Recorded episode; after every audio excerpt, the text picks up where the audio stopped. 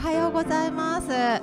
今朝も主の皆を心から褒めたたえます、えー、本当に、えー、みんなで心合わせて祈っていたアリサさんの手術が無事に成功に終わったことを心から感謝します。本当に主は素晴らしい方だなと思います。ハレルヤです。えーと、とまたあの速やかに回復がなされていくようにまたあのファビオさんは痛いと聞いておりますし痛みが取れるように。そしてアリサちゃんはあのちょっとねまだいっぱいいろんな機会につながれている管がいっぱいあってそして動けない状態なんですけれどもあの当然ママも抱っこできずに多分それがすごく一番の試練じゃないかなと思います。彼女の試練が本当にあの信仰というかあの本当に主に守られてあの全てがあの進んでいくように。もう一刻も早くママに抱っこできるその体になるように心合わせてまた祈っていきたいと思います、えー、今朝一つ御言葉読みます、えーと、昨日の夜からこの言葉がすごく私の心に響いています。マタイの福音書の3章からですけれども主の道を用意せよ。主の通られる道をまっすぐにせよ、えー、アーメンです。え本当に昨日ずっと夜祈りながら考えてて主の通られる道ってどこだろう？と。そして私が本当に主に出会うまでに主が私と出会ってくださるための道を本当にたくさんの方が祈って支えててくださったんだろうなと。なんかそこに思いがいっていました。私たち先に救われているものが本当に主の道をの通り道をまっすぐに本当にその備えるためのお手伝いができたら本当に今日もそれは本当に感謝なことだと思います。一人一人それは与えられる思いは違うかもしれませんが本当に私たち一人一人が主に仕えるものとして主が通られる道を本当に、えー、そこに思いを馳せて、えー、歩んでいけたらと願います。えーと、立てる方は一緒に立って一緒に賛美していきたいと思います。ではお願いします。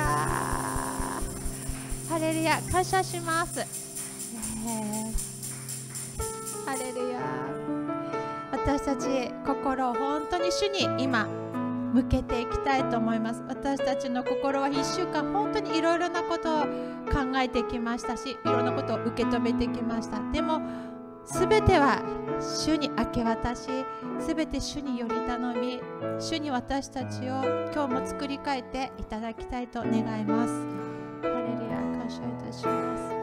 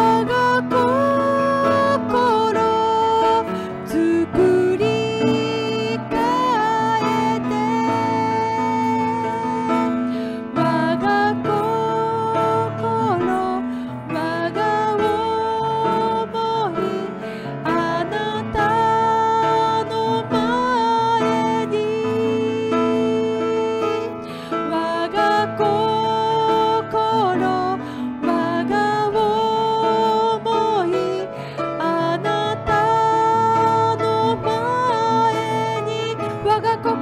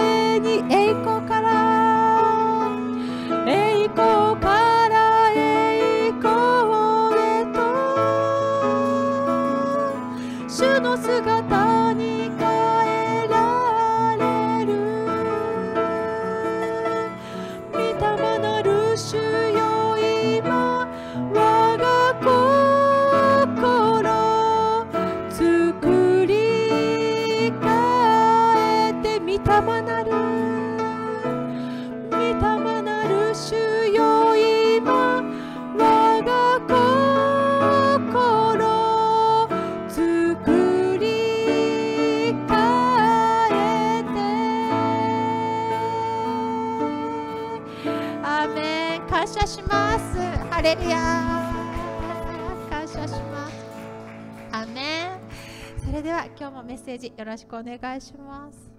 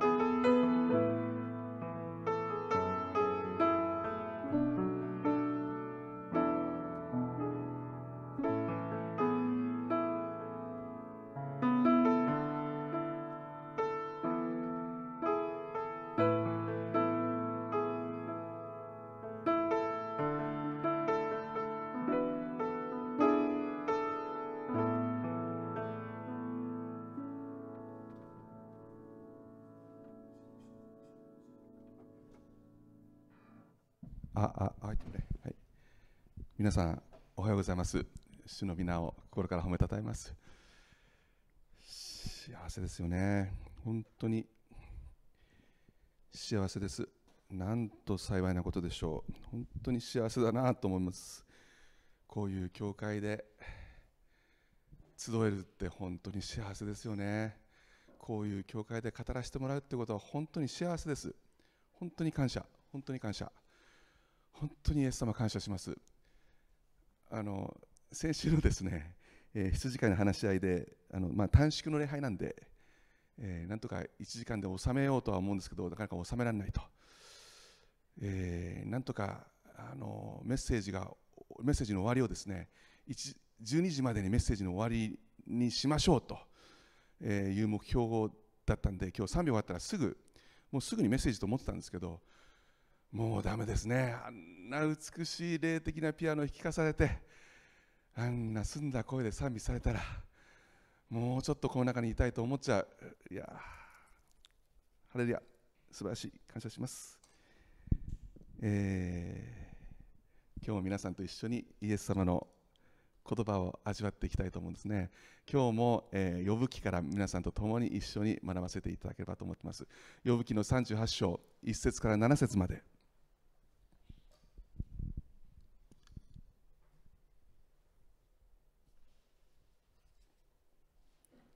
呼ぶ記38章1節から7節までよろしいでしょうか？読ませていただきます。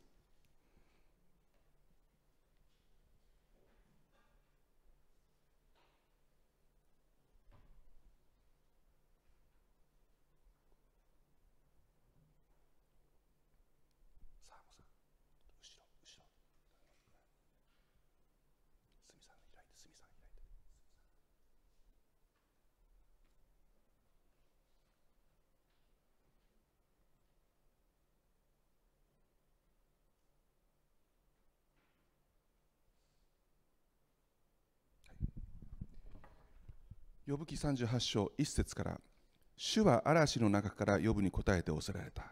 知識もなく言い分を述べて摂理を暗くするこの者は誰か。さああなたは勇士のように腰に帯を締めよう。私はあなたに尋ねる。私に示せ。私が地のもといを定めた時あなたはどこにいたのか。あなたに悟ることができるなら告げてみよう。あなたは知っているか。誰がその大きさを定め誰が測り縄をその上に張ったかをその台座は何の上にはめ込まれたかその隅の石は誰が据えたかその時明けの星々が共に喜び歌い神の子たちは皆喜び叫んだ。アーメン。今日は皆さんにですね最初にちょっと例えの話を例え話を一つしたいと思うんです。種をまく人がですね種まきに出かけたんです、はい、種をまくんですね。である種はですねある種は道端に落ちたんです。ところが道端ですから人がこう踏みつけたりあるいは地面が硬いんで風に飛んだりしちゃうんでしょうね。やがて鳥が来てですね種を取ってちゃったんですね。ある種はですね岩地に落ちたんです。岩がゴロゴロしてるんですね。種が落ちてそして芽が出るんですけども岩地ですから土がない。土から水分をもらえない。それでやっぱり枯れちゃったんです。ある種は茨に落ちたんです。茨に落ちて成長するんですけど茨がですね成長をやがて塞いでしまってやっぱりこれも枯れてしまった。しかしある種は余市に落ちたんです。余市に落ちた種は成長してやがて時が来ると実を結んで30倍60倍100倍の収穫を実ったんですね。小川先生なんでそのドヤ顔で偉そうに喋ってんですか？それイエス様が語ったことですよね？って。そうなんです。これあのイエス様が語った言葉でイエス様が話した例え話なんです。聖書の中ではですね、えー、マタイの福音書の13章それからマルコの福音書の4章それからルカの福音書8章に書いてあります。3つの福音書に書いてあるということは相当大切な例え話なんですね。だけど皆さんはこの例え話をもう悟ってるんです。なぜかというともう神の言葉を聞いてるから聖書を読んでるからその後イエス様が何と言ったかちゃんと分かってるんです。だからもう悟ってるんです。この種まきの話は皆さんの信仰の話なんですね。種というのは神の御言葉なんです。そして落ちたその地というのは私たちの心なんですね。イエス様はこう言うんです。道端に落ちたというのは落ちると道が硬いんで硬くな心が硬くならのでやがてサタンが来て御言葉を持ってっちゃうんだっていうんですね。だから成長しない。そして岩地に落ちるというのは落ちて最初のうちは御言葉を喜んで受け入れるんですけどやがてその信仰を受け入れたゆえの観難やあるいは迫害あるいは試練によってやがてつまずいてしまう。っていうんですね。あるいは、えー、茨の中に茨に落ちるというのはですね御言葉によって成長するんですけどもやがてこの世の心遣いって書いてあります。心遣いとか世の惑わし誘惑つまり肉の欲目の欲暮らし向きの自慢などに惑わされてやがて信仰がしぼんでしまう。でも余市に落ちるというのはっていうんですね。これ実はあのマタイの福音書マルコの福音書ルカの福音書それぞれ言い方が違ってます。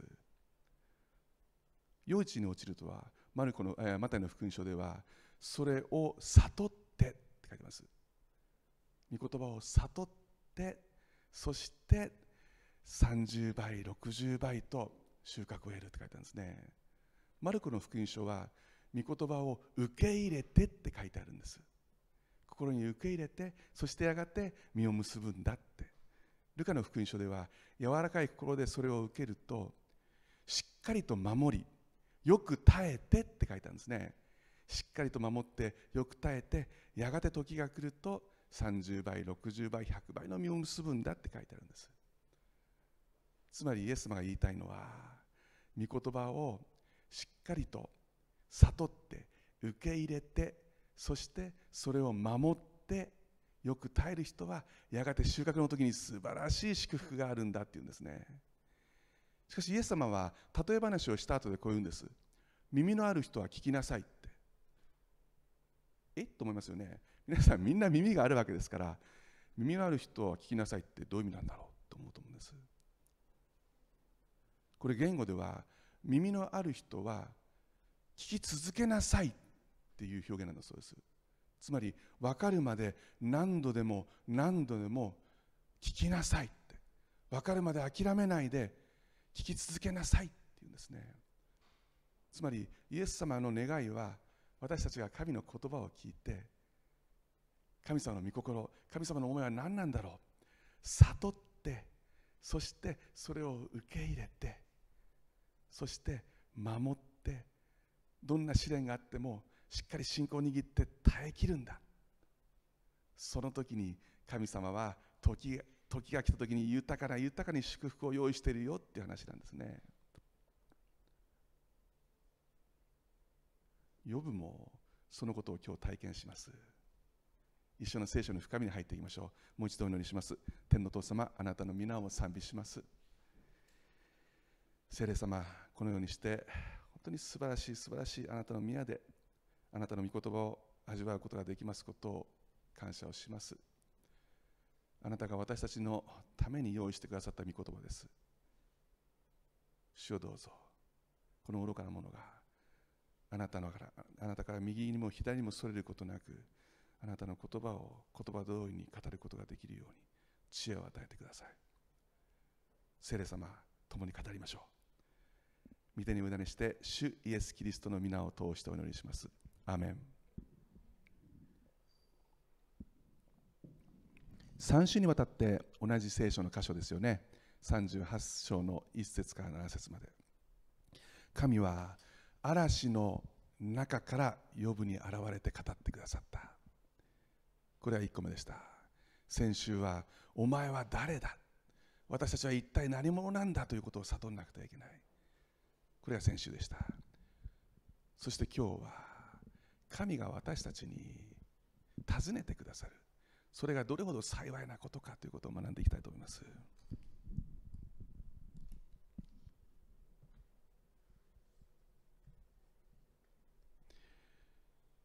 2節知識もなく言い分を述べて摂理を暗くするこの者は誰か。さああなたは勇士のように腰に帯を締めよ。私はあなたに尋ねる。私に示せ。ヨブは口を閉じました。ずっと神様が自分に語ってくださることを待ってました。素晴らしいことです。やがて神は嵐の中から今日も危なかったですよね。本当はもしかすると台風が来るかもしれなかったですけど神様に本当に歩み寄ってそれてくれました。でも嵐の中ですよね。普通はこの中で語らないですよねでも神はこの嵐の中から呼ぶに語ったんですそれは呼ぶにとって本当に本当に予想もしなかったことでした。そして言うんです。知識もなく言い分を述べる。摂類暗くする。お前誰なんだって。ヨブは自分は潔白で正しいと思ってました。私は正しい。そのことを神に言いたい。神と討論したい。神様なぜ私はこんなに責められるんですか？なんでこんなに苦しみを受けるんですか？私は正しいはずです。神と言い争ってみたいって書いてあります。でも神は摂理を暗くしているのはお前なんだ。お前何者なんだ。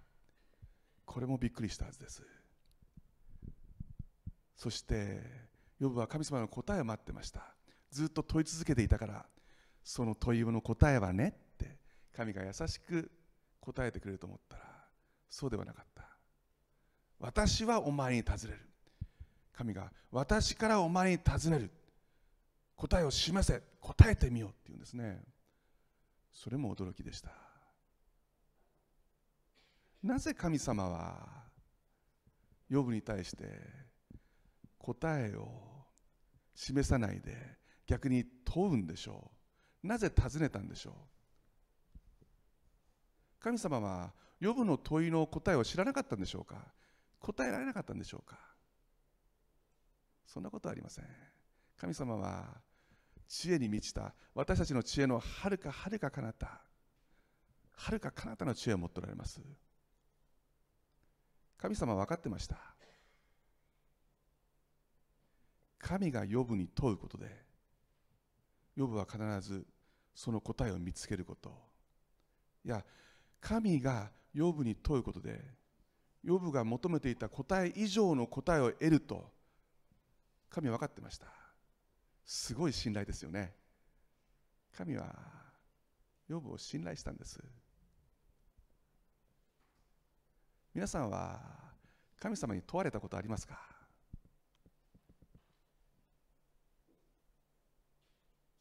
聖書を見てますとですね神様に問われた方はたくさんいます。思いつくのはシモン・ペテロですよね。イエス様が復活されて。そしてガリラヤ湖でイエス様がまた現れてくださって朝ごはん食べた後イエス様に誘われるんですね。二息,、えー、二息になった時にイエス様言うんです。シモン・ペテロお前はこの者の誰よりも私を愛してるかって。はい。愛してます。また聞くんです。シモン・ペテロ。お前はこの者のこの人たちの誰よりも私を愛してるかって愛してます。また聞くんです。3回も。黙ってたらずっと聞いたかもしれません。皆さんにもそんな経験ないですか？まだ子供がちっちゃい頃。何々君誰が好き？私もよく息子に聞きました。誰が好き？ママ。また聞くんです。えー、ママなんだ。あと誰が好きって。もうパパが出てくるまで永遠に聞くんですね。パパって言うとこう抱きしめるんです。愛は尋ねることだって言った人がいます。これジョン・レロンなんですけど Love is ask って言いました。Love is freedom 愛は人を自由にするんだ。でも愛は尋ねることなんだ。神様がこれが、え、これからずっとこう呼ぶに尋ねていくんですけど面白いですね。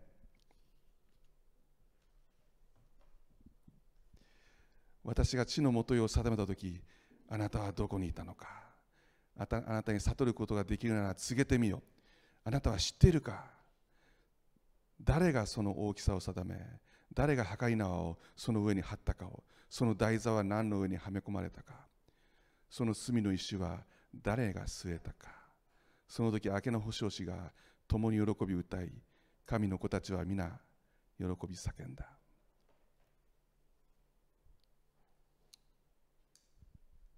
わかるか？わかるか？これ普通に読んでみますとですねもしかすると神様怒ってるんじゃないかって思われる方もいらっしゃると思います。お前にわかるか？お前にこれがわかるか？私たちは日本語を聞くと日本語は詳しいから言葉のニュアンスでどういう感情なのかなってなんとなく分かりますよね。ある、え、ヘブル人の聖書学者がですねこういうことを言ってます。ここで言う天の父の神の言葉というのは威厳と愛に満ちているんだっていうんですね。それはまるで自分の小さい子供を膝に乗せてこのことがわかるか？わかるか？って。まるでお父さんが息子にこうやってさすいながらこのことがわかるか？そして神様はほんの少しだけ神様の知恵を教えるんですね。私が天の元を作った時に実は被造物が星々がみんな喜んだんだぞ。天使たちが喜び歌ったんだよ。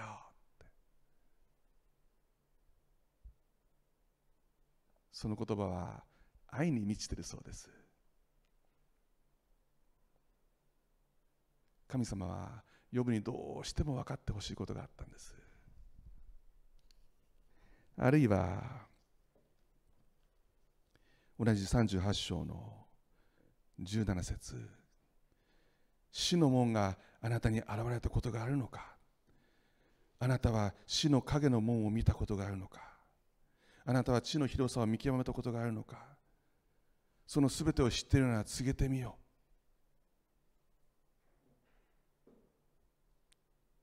死の影の門を見たことがあるのか？お前は今苦しんでもう自分でもう死にたい死にたいもう嫌だ苦しいって言ってるけど死が何の意味を持つかお前は分かるかって。死ぬとどこへ行くのかお前は知ってるのかって。それは全て私の御手の中にあるんだぞって。言うんですね。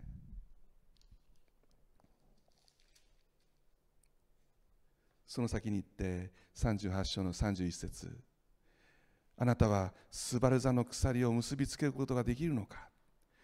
オリオン座の綱を解くことができるか。お前にこの宇宙の不思議がわかるか？私が秩序と摂理を持って作ったこの宇宙は私の思いのままだ。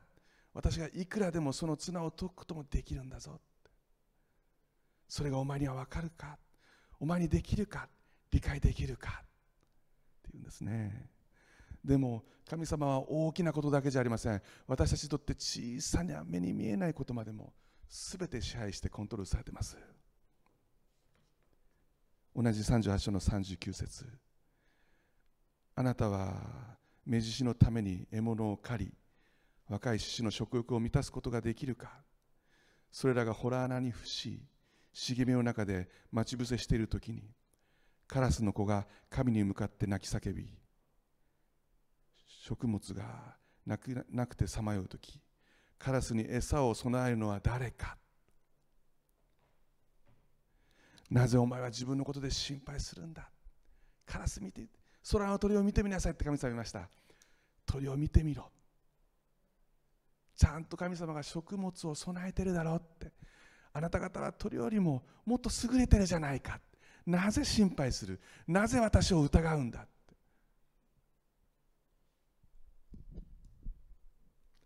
次の39章の13節を見てるとすごく面白いんですね。ダチョウの話が出てくるんです。一緒にちょっと見てみましょうか。39章13節。ダチョウの翼は誇らしげに羽ばたく。しかしそれらはコウノトリの羽と羽毛であろうか。ダチョウは卵を土に置き材にしこれを砂で温めさせ足がそれを潰すことも野の獣がこれを踏みつけることも忘れている。ダチョウは自分の子を自分のものでないかのように荒く扱いその生みの苦しみが無駄になることも気にしない。神がこれに知恵を忘れさせ悟りをこれに授けなかったからだ。それが高く飛び跳ねるとき馬とその乗り手を嘲笑う。皆さんダチョウが飛んでるの見たことあります？ダチョウってあの飛んでる気分になってるんですよね。こんこんな感じで飛んでるようで飛んでないんですよね。だけどダチョウはこうやってシャッチャカタッタカタッとか勇敢に走る馬と馬の乗り手を見て笑うんですあいつら全然飛んでねえじゃんって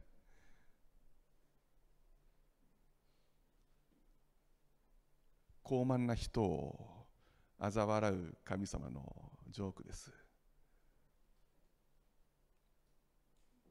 そして予部に対する戒めでもあります。お前は分かってると思うかって。分かって自分を誇るとこういうふうになるんだぞって。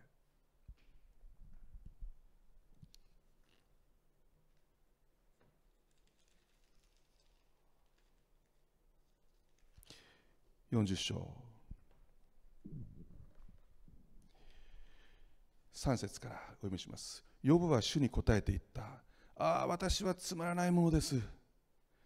あなたに何と口答えできましょう。私はただ手に口を当てるばかりです。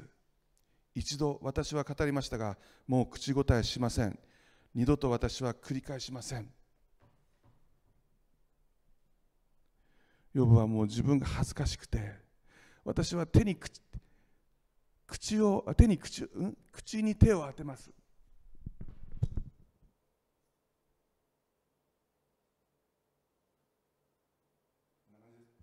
な感じですよね。もう話すのが惨めでもう喋りたくありません。恥ずかしいですって。言うんですね。でも神様はそのまま続けます。6節から主は嵐の中から呼ぶに答えておせられた。さああなたは勇士のように腰に帯を締めよ私はあなたに尋ねる。私に示せ。あなたは私の裁きを無効にするつもりか。自分を義とするために私を罪に定めるのか。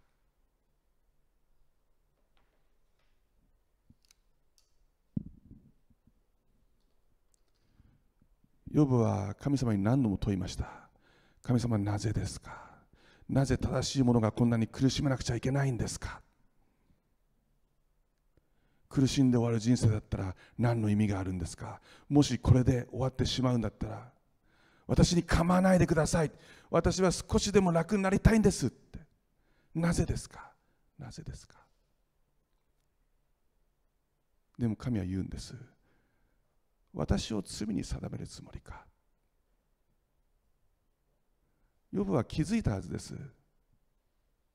まるで同じ裁判所で原告と被告のように同じ立場になって言い争おうとしている自分の愚かさを。でもヨブは悟ったんです。どれほど自分が愚かであるかとも同時にどれほど自分の神が偉大で威厳があって全能で全てのことがおできになること。そして分かったんです。自分の義はどうでもいいんだ。そんなことはどうでもよかったんだ。神の義だ。これこそが神の義だって。そして呼ぶの悔い改めが始まります。呼ぶ記の42章を開いてください。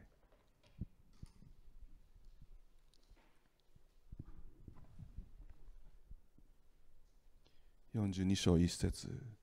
ヨブは主に答えていった。あなたにはすべてができること。あなたはどんな計画も成し遂げられることを私は知りました。皆さんこれがヨブの悟りです。ヨブが悟ったのは自分が正しいのかどうかじゃありません。神がすべてのことができて神がどんな計画をも成し遂げられるということを知ったんです。3節知識もなく摂理を覆い隠す者は誰か。自分で言うんです。神は嵐の中から私に答えてくださった。神にできないことはない。神は全能なんだ。そして摂理を覆い隠す私は一体何者なんだ。誠に私は自分で悟り得ないことを告げました。自分でも知り得ない不思議を。自分がなんて無知だったんだということを今悔いてます。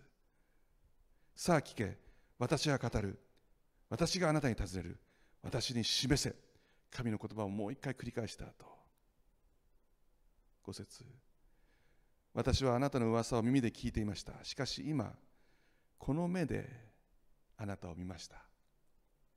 それそれで私は自分を蔑み塵と灰の中で悔いています。塵と灰の中で悔い悔いています。塵と灰の中で悔い悔い改めるというのは表現で徹底的に悔い改めるということです。神様私は愚かでした。私も何もありません。私を憐れんでください。そして神戸を垂れてただただ神様あなたに頼ります。このものを救ってください。これが人間に成し得る最高の神の礼拝です。ヨブはとことん悔い改めました。皆さんこの後です。この後に素晴らしい祝福が待ってるんです。素晴らしい祝福が。今日2つのことを皆さんと一緒に握りたいと思うんです。一つ目は Why でなく How です。Why でなく How Why っていうのはなぜ？英語でなぜって意味です。How はどのようにしてです。なぜではなくなぜからどのように変えられるということです。Why から How に。ヨブはいつも尋ねてました。なぜですか？なぜですか？なぜですか？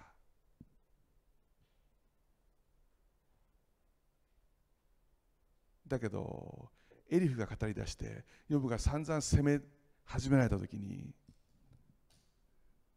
ヨブ口を閉じたんです。どうしていたんですか？待ったんです。口を閉じて静まって心を潜めて神を待ったんです。心を潜める。詩篇に出てきますけど I meditate え、メディテイトという単語になります。メディテイトというのはですね黙想するって意味です。思いを思いを込めて静まって神のことを思いながらただ待つということです。よくずっと待ってました。そしてやがて神が語ってくださいました。そしてその言葉を聞きながら彼神の期待通り悟ったんです。何を悟ったんですか？神には全てのことができること。神が全てのことをその言葉通り成就されること。自分はいつも自分は正しい自分は正しいそのことばかりを持ってきた。でもそれは本当に小さなことであることが分かったんです。この方が正しい。この方は全てのことをおできになる。そしてその全てのことをおできになる神が私のことを愛してくださって膝に乗せてこのように話をしてくださって私を守ってくれる共にいてくれる何心配してるんだ何を恐れてるんだこの方に全体重を乗せればいいんだ。ただこの方にお任せすればいいんだ。そのことを悟ったんです。でもそのことを悟るためにはまず口を閉じなくてはいけませんでした。神の言葉を神ご自身を待たなくてはいけませんでした。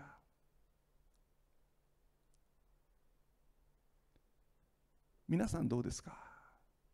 皆さんの祈りはどうですか？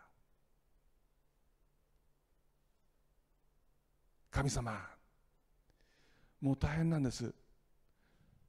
こういうことが起きちゃいました。こんなこと言われちゃいました。もう本当に嫌なんです。もう経済的にこういうこういう状態です。神様なんでですか？なぜですか？なぜこんなこと言われなくちゃいけないんですか？なぜこういう状態になっちゃったんですか？なぜですか？なぜですか？皆さんそれ素晴らしいことなんです。神様はそのなぜなぜって神に問うことを待ってます。でも神様あとあとお願いしますね。はいじゃあまた私ね洗濯終わってないんですよ。掃除終わってないんです。あ会社会社行かなくちゃいけないんです。やること残ってるんです。もう寝ないと。YouTube 見なくちゃいけないんで。確認することいっぱいあるんで。すみません神様あとお願いね。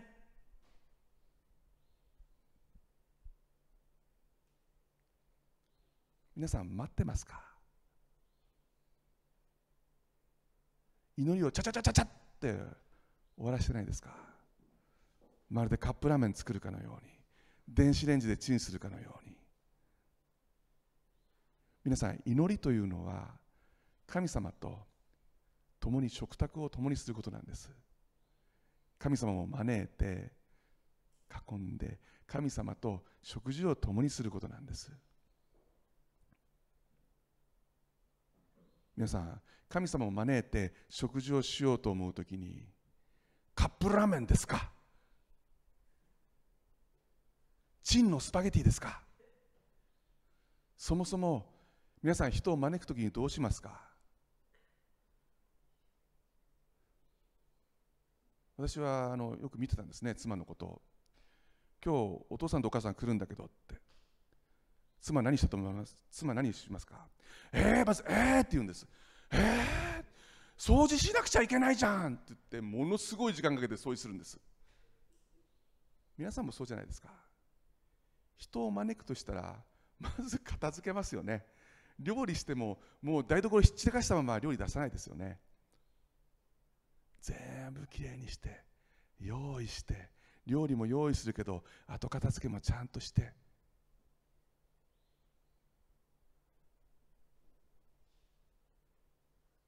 私たちがイエス様を招く時心が散らかってたらイエス様入れないですよ。まず静まって心を真っ白にしてイエス様来てください。待ってます。その悩みも全部イエス様に預けて気になっていることも YouTube もスマホも選択してないことも仕事残ってることも会社行かなくちゃいけないことももうちょっと早く起きて全部置いて待ってください。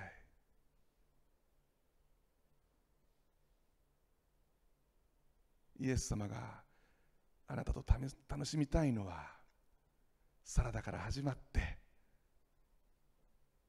オードブルがあってパンが出てきてメインがあってデザートまで楽しみたいんです。会話が弾みたいんです。祈りはイエス様と食事を共にすることなんです。ヨブは待ってました。心を整えてずっと。めちゃくちゃなこと言われたんですよ。エリフからだけどずっと待ったんです。黙って。神様。そして神様は嵐の中から呼ぶだけに語ったんです。静まって待っていた呼ぶだけに。小さい子供を膝に乗せるようにしてお前にこのことがわかるか？って。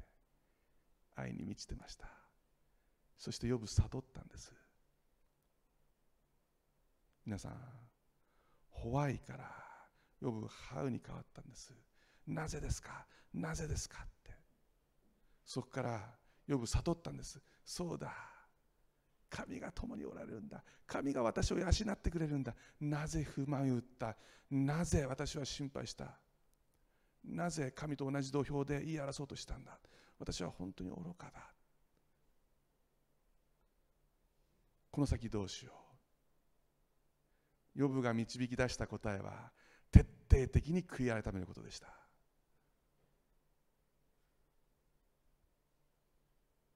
この後どうなりますか？ヨブに豊かな祝福が与えられます。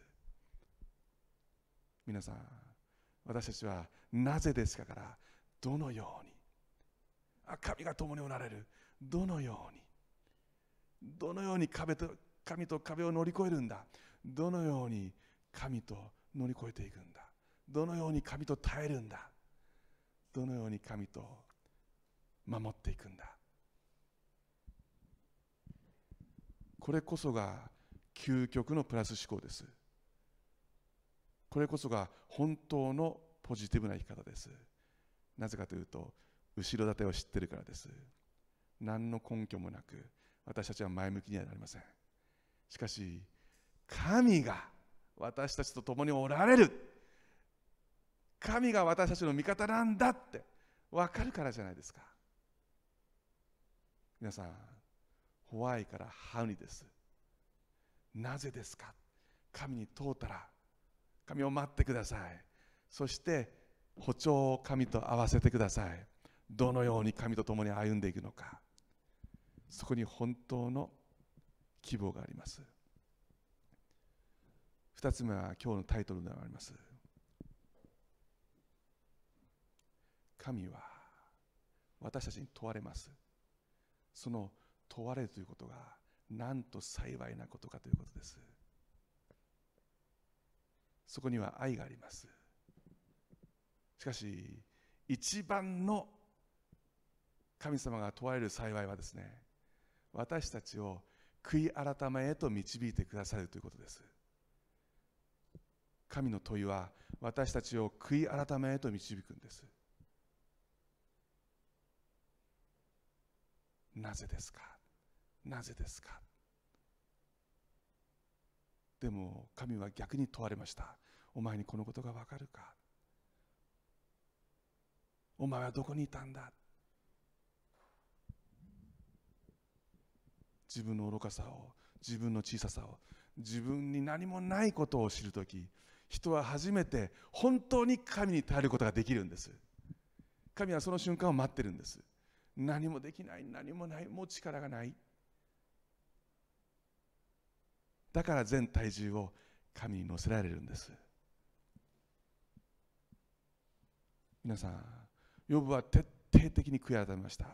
でもその徹底的な悔い改めに導いたのは試練じゃないですか。黙ったからじゃないですか。神の声を聞いて悟ったからじゃないですか。ヨブが順風満帆にサタンから攻撃を受ける前のようにずっと何もかも祝福されていたら彼は悔い改めることを学ばなかったはずです。彼が悔い改めたその後2倍の祝福が待ってました。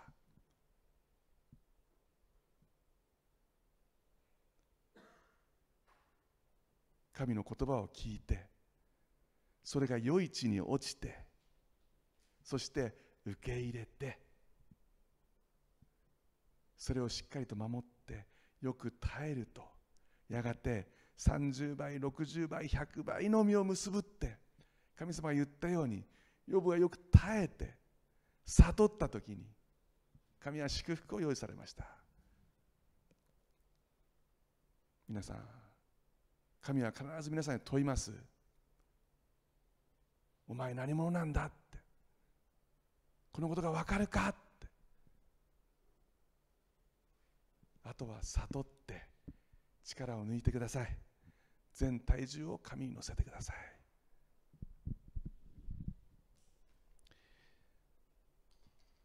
皆さんは神の声を聞いたことありますか？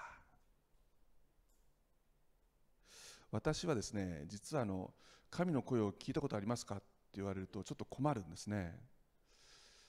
数回数回聞いたことがあったのかなっていう程度です。祈りが足んないんでしょうかね。だけど神の声を聞く。いろんなパターンがあるそうです。ある時は人を通して預言者を通して神の言葉を聞くことがあります。あるいは形に形によって時には自分が望んでいるその道が閉ざされたりあるいは全く予期してなかった道が開かれたりいろんな形を通して神の言葉を聞くチャンスがあるそうです。あるいは、えー、モスリム、つまり、えーえー、イスラム教の人が改心するときはよく夢を見るそうです。イエス様の夢を夢を見て、そしてその夢の中で言葉を聞いて、そしてあイエス様神なんだってわかるそうですそしてもう一つ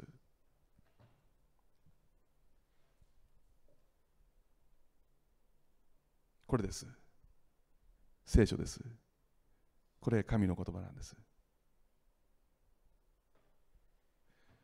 私はこれが一番多いです。これが一番多い。ここから神の言葉を聞くことがあります。9年前です。私の父が経営している会社がもう本当に傾いてもうどうにもならない時期がありました。ユージあとはお前に任せる。お前の好きなようにしていいよ。潰すんだったら潰すもよし。縮小してやり続けたいんだったらそれもよし。お前が決めなさい。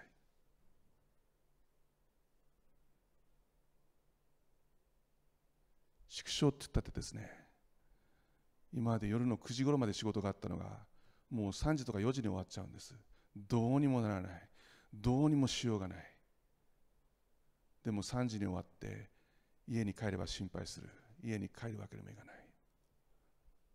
ドトールっていう喫茶店で200円でコーヒーを飲みながら時間を潰すんですね。でも聖書を持って必死に読むんです。必死に読むんです。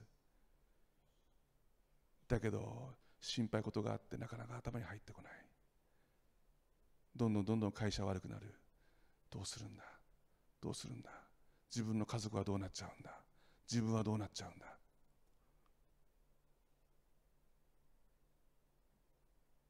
ある日ずっと続けて読んでたんですけどイザヤ書の46章に入りました。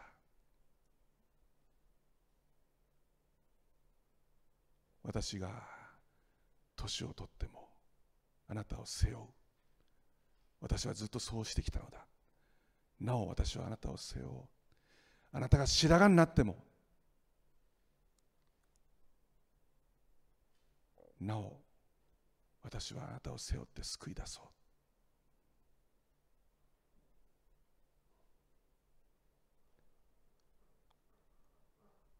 ポタポタ大粒の涙が聖書に落ちました。イザヤ書の46章を開いていただけますか。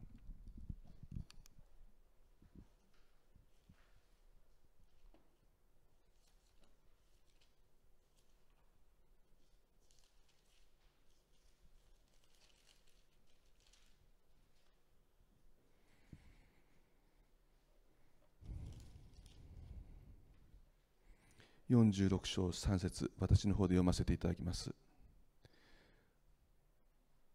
私に聞けヤコブの家とイスラエルの家のすべての残りのものよ。体内にいる時から担われており生まれる前から運ばれたものよ。あなた方が年を取っても私は同じようにする。あなた方が白髪になっても私は背負う。私はそうしてきたのだ。なお私は運ぼう。私は背負って救い出そう。あの時私はもう49歳もうすぐ50歳でもうめちゃくちゃ白が生えてました。私はそうしてきたのだ。そうだ。神はいつも私をずっと背負ってきてくださった。そしてお前が頭真っ白になってもお前は絶対忘れない。これからもお前を背負う。この神様の語りによって私は心を決めました。全体重を彼に乗せよう。これからは彼の私に見せたいものを私は見よう。彼が連れて行きたいところに私は一緒に行こう。私に待っていたのはこのような祝福です。皆さん神の言葉は必ず聞けます。いろんな形で。でも私がおすすめするのはこれです。ぜひ日々神の言葉を味わってください。そして神に問われる幸いを味わってください。私がいるではないかって。それをもう一度握りましょう。お祈りします。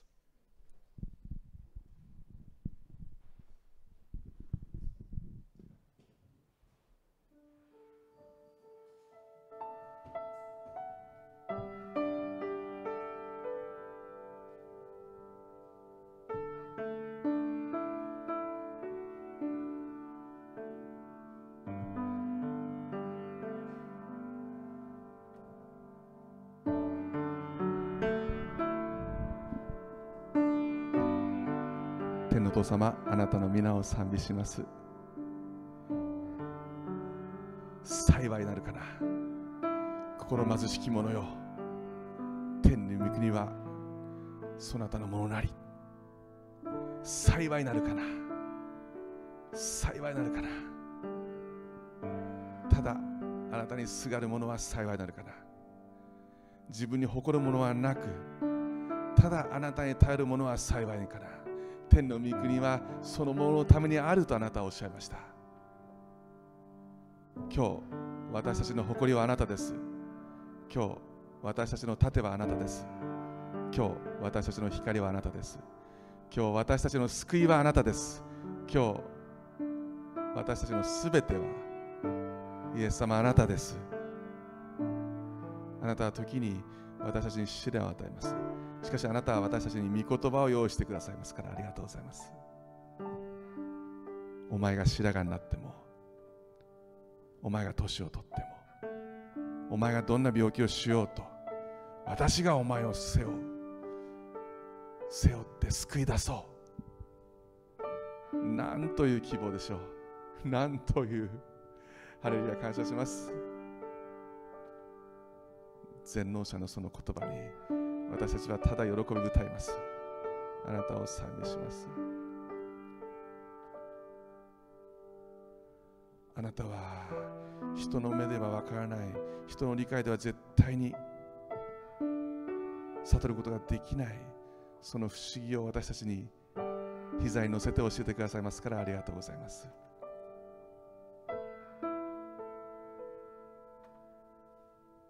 希望のない病気に完全な癒しと回復を死の恐怖に命を。あなたは与えてくださいます。ハレルヤ。イエス様これからも私たちはあなたと人生を歩んでいきます。主をどうぞ。私たちを通してあなたは輝いてくださいますように。御言葉を感謝して主イエス・キリストの皆を通してお祈りします。アメン。栄光イエスにあれを賛美しながら後ほど献金したと思います。アメン。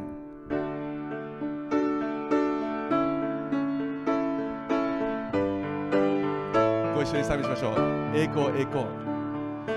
栄光栄光。イエスにあれ。栄光栄光。栄光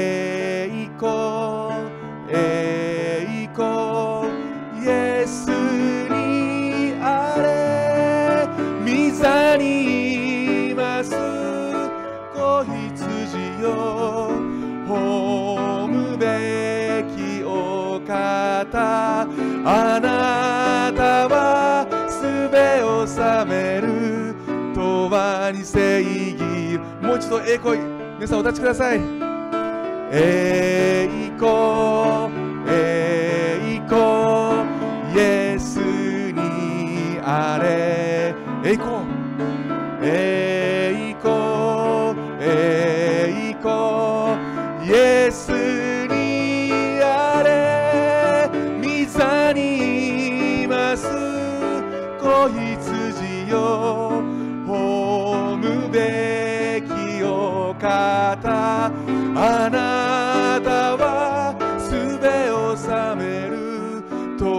永に正義をも永遠に正義を持って。永遠に正義をも永遠に正義を。永遠に正義を持って。ハレルヤ。アメン。イエス様感謝します。ハレルヤ感謝します。賞与賛美し祝祷します感謝します。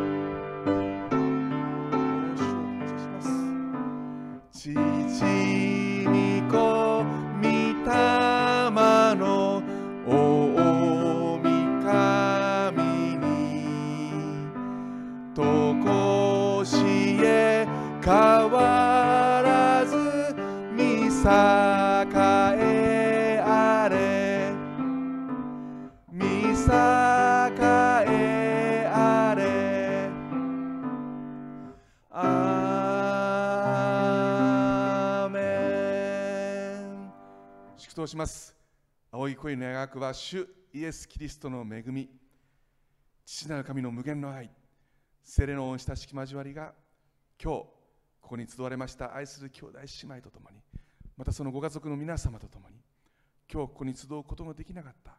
愛する兄弟姉妹とそのご家族の皆様とともにまたオンラインでご覧になっている愛する兄弟姉妹のまた愛する方々の上に今からのち常しえまでもありますように主イエス・キリストの皆によって祝福を宣言します。アーメン